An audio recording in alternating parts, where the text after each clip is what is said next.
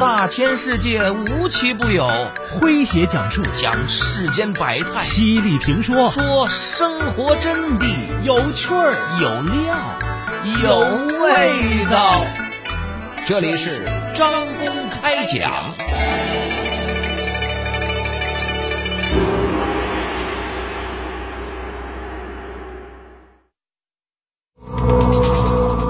前浪与后浪的冷战。缺乏认可的孩子没有安全感，爱他就要该放手时就放手。来听今天张工为各位讲述：当孩子不如父母小时那么优秀时。作者：邱春燕说，夜晚的屋子里充斥着不满。充斥着一对父子的仇怨。对此，房子里的两个人，前浪我，我很清楚；后浪儿子也清楚。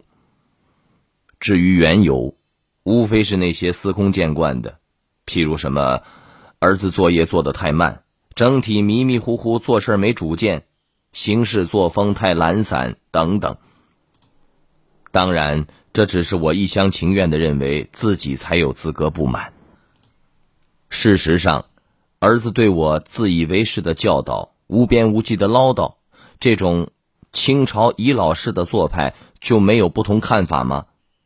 当然有嘛，只不过一种不满在明处，另外一种在儿子那个所谓的迷迷糊糊的脑袋里，或许有一天就会炸裂开来，让我措手不及。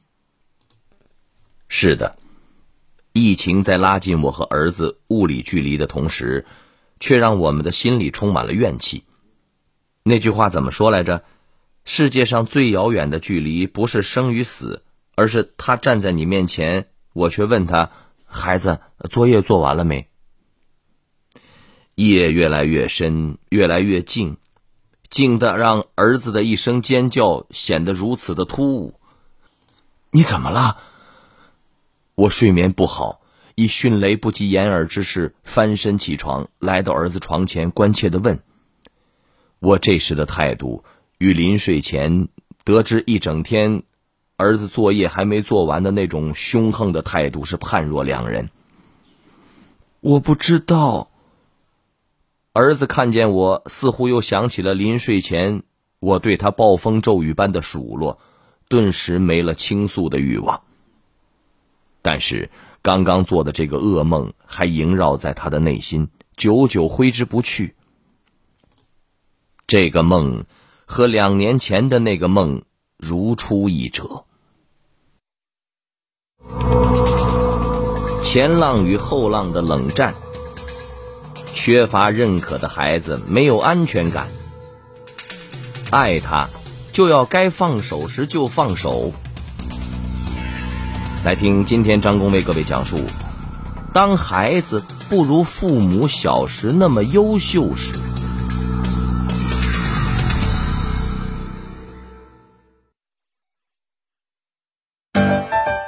您正在收听的是张公开讲，这里是张公开讲，在下张工，我们接着往下讲。两年前的一个清晨，儿子被一个噩梦惊醒，我前来安慰，一摸他的脸，全是眼泪。那时，我们刚刚和儿子分床睡，儿子在哭泣声中向我讲述了他做的那个噩梦。梦的上半段是欢乐祥和的气氛，我带着儿子在外面浪，但是欢乐的记忆往往不那么深刻。他记不清了，只记得爸爸带我出去玩，我们玩的很开心。然而，梦的下半段却突然变了脸。我和爸爸在游泳池里游泳，爸爸没注意，我被淹死了。爸爸找不到我，就回家了。后来不知道过了多久，不知道为什么我又活过来了。我回到家，对爸爸说：“我是你的儿子，我回来了。可那时候爸爸已经不记得我了。他说：“你不是我儿子。”我一直就在喊：“我是你的儿子，我是你的儿子。”可是好像有什么东西把我的嗓子堵住了，我喊的声音很小，爸爸听不到。爸爸听到了以后，但是他听到了，也还是说：“你不是我儿子。”我就一直的在喊：“我是你的儿子呀，我是你的儿子呀。”一边哭一边喊，然后就醒了。儿子说起这个梦的时候，仿佛一幅幅画面出现在我的眼前，让我心疼。不等这小家伙讲完，我赶紧抱紧他说：“傻儿子，不管什么时候，不管在哪里，我都会记得，我都会记得，你永远是我的儿子。”小家伙的哭泣声这才渐渐的变小，直至停下来。但这个时候，我俩已经睡不着了。他说：“我要起床。”我一看，才五点半。尽管睡意朦胧，但为了安抚他，我还是带着他一起去公园里玩耍。出门的时候，儿子说。虽然我在梦里很担心、很害怕，但是醒来就不怕了，因为我知道梦的事儿不可能发生的。我问为什么呢？儿子说：“因为醒来之后，我就知道爸爸很爱我呀，怎么会不认我这个儿子了呢？”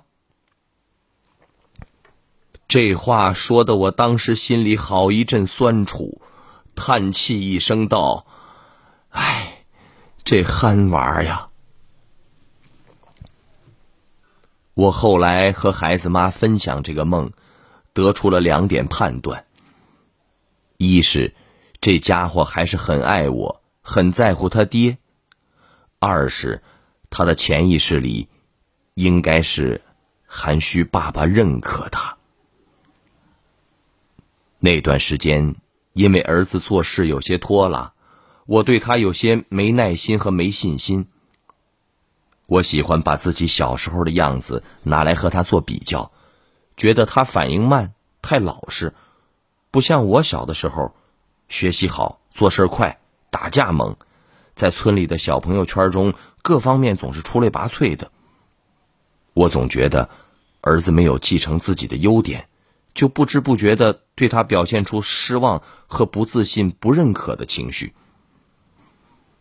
可能正是因为平日里有这样的感觉，所以儿子才会做这样的梦，才会急切的需要得到我的认可。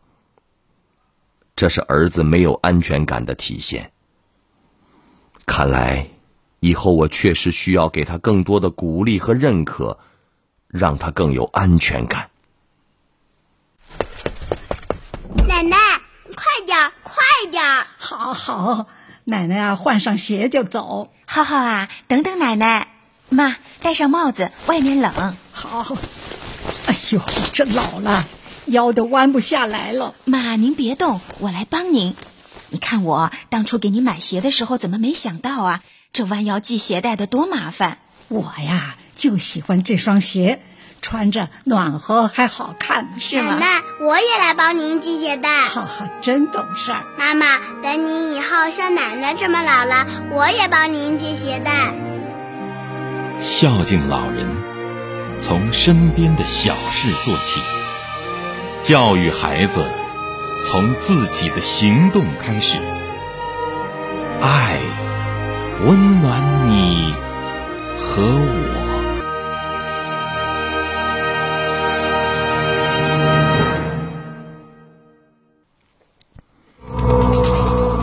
前浪与后浪的冷战，缺乏认可的孩子没有安全感。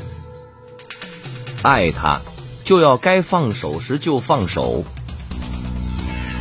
来听今天张工为各位讲述当孩子不如父母小时那么优秀时。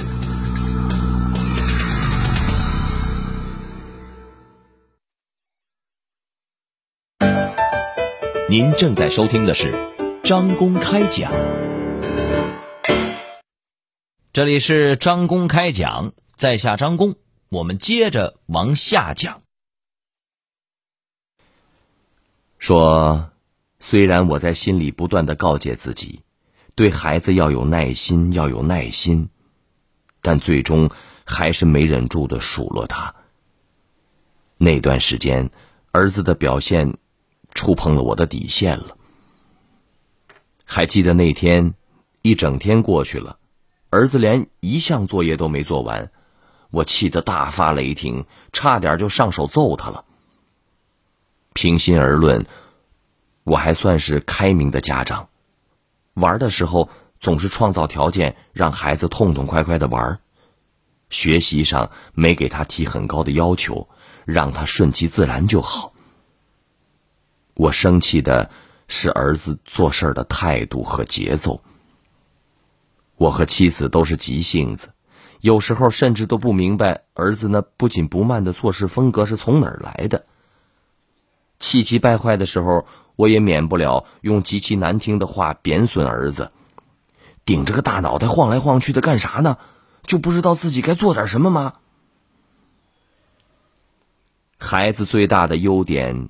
或许是宽容。尽管我常常对他凶巴巴的，可是他从不记仇，还对我盲目崇拜，四处的吹嘘。比如，我爸爸很会写，他还写过书呢。我爸爸特能跑，一口气能跑四十多公里。我爸爸得了好多奖杯，不信你去他办公室看看。甚至，连。我爸爸从来都不晕车，从来都没有坐车吐过，他也拿出来吹牛，搞得我有时候想对他下狠手，都舍不得。妻子一直坚信儿子就是郭靖式的人物，大智若愚，善良耿直，将来会成大事。可是我想，郭靖要是……不遇上洪七公和黄蓉，就是一事无成的大傻瓜一个。而现实中，同时遇上洪七公和黄蓉的概率，那几乎是零啊。妻子说：“我常常以我像你这么大的时候如何如何这种句式教训儿子，总觉得自己曾经是全村的骄傲，儿子也应该像我一样优秀才对。”说实话，像我们这种出身于农村来到大城市闯荡的人，大多数在小的时候是全村的希望，打小就是村里牛气惯了的人，长大了自然也拿自己当年在全村的地位和名声和同期的孩子做比对。对于曾经的全村的希望这类人来说，育儿最大的障碍。就是要接受孩子的平凡。孩子刚上学的时候，总觉得自家的孩子多才多艺。开始时觉得自家孩子画画不错，一到学校看看，其他的学生的画，似乎都画的很好。觉得儿子唱歌唱的不错，看了班上传来的孩子们唱歌的表演视频，似乎别人家的娃儿，又演得更好，唱得更好。觉得孩子写的字不错，好歹有一项拔尖的了。结果到了学校才发现，同学们写的那字都展览了。作为从小在村里名列前茅的人，看到孩子在学校里是如此的平凡，存在感极弱，似乎心有不甘。于是开始有这样的一种焦虑：为什么你不继承我的优秀基因呢？妻子反问说：“你想过没有，我们所处的时代发生了多大的变化？作为曾经的全村的希望的你，总觉得自己的孩子也应该出类拔萃才正常。但实际上，时代不一样了，现在的小伙伴们总体素质都提升了，要拔尖儿，其实比你小时候难多了。你是否想过，你像他这个年纪，他会的？”你真的会吗？同时期的你，比他优秀吗？这一问让我陷入了沉思。或许自己和孩子相比，真的没有想象中的那么优秀，只是每个人的特点不一样罢了。我开始反思，也许不该老是把儿子的缺点放大了看。什么孩子的主动性、自主性不强啊，没有争先创优的意识啊。前些日子我被妻子批评了，说老是嘴上埋怨有什么用？不如在孩子的培养方面做点实事，多给孩子一点成长的空间。每个人都需要空间，孩子也一样的，也需要空间。仔细一想，好像真的是这么回事儿。此后，我下定决心要为儿子多做点实事儿，少抱怨指责，给他足够的空间，让他自己去管理自己。比如，今年以来，每天睡前陪他读一首现代诗，培养他的语感和文字感悟力；比如，带他跑步，给他讲故事，也听他讲那些枯燥无聊的奥特曼、葫芦娃的故事等等。在管理方面，我也改变了策略，采取放管服一揽子举措，简政放权，放管结合，优化服务，不再盯着他的作业，只让他自己对自己负责，对老师负责，具体完成的过程不再过问，多服务少管理，培养他的学习自理能力。没想到。这一放权，儿子竟然知道自己着急了，产生了内生动力了，高效的完成各项学习任务。期末考试的时候，儿子好几门功课都考了满分。不仅如此，因为放下焦虑，不再时刻盯着他做作业，我俩的亲情小船也逐渐翻的少了。又能在一起愉快的玩耍了。经历了这些，我逐渐的明白了，父子之间也有一种爱，叫做放手。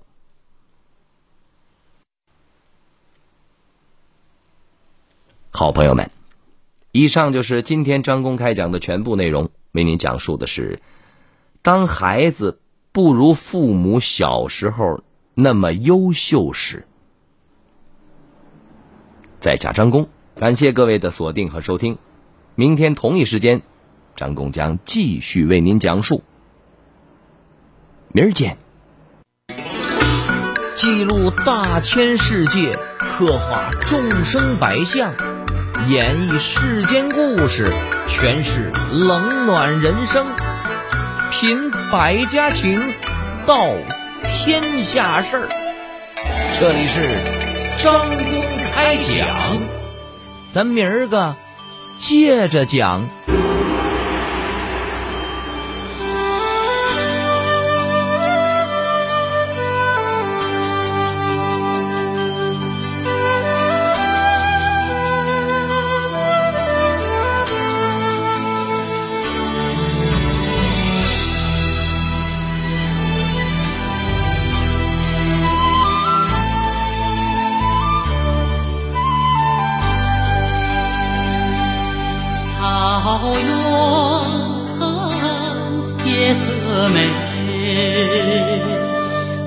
悠扬声催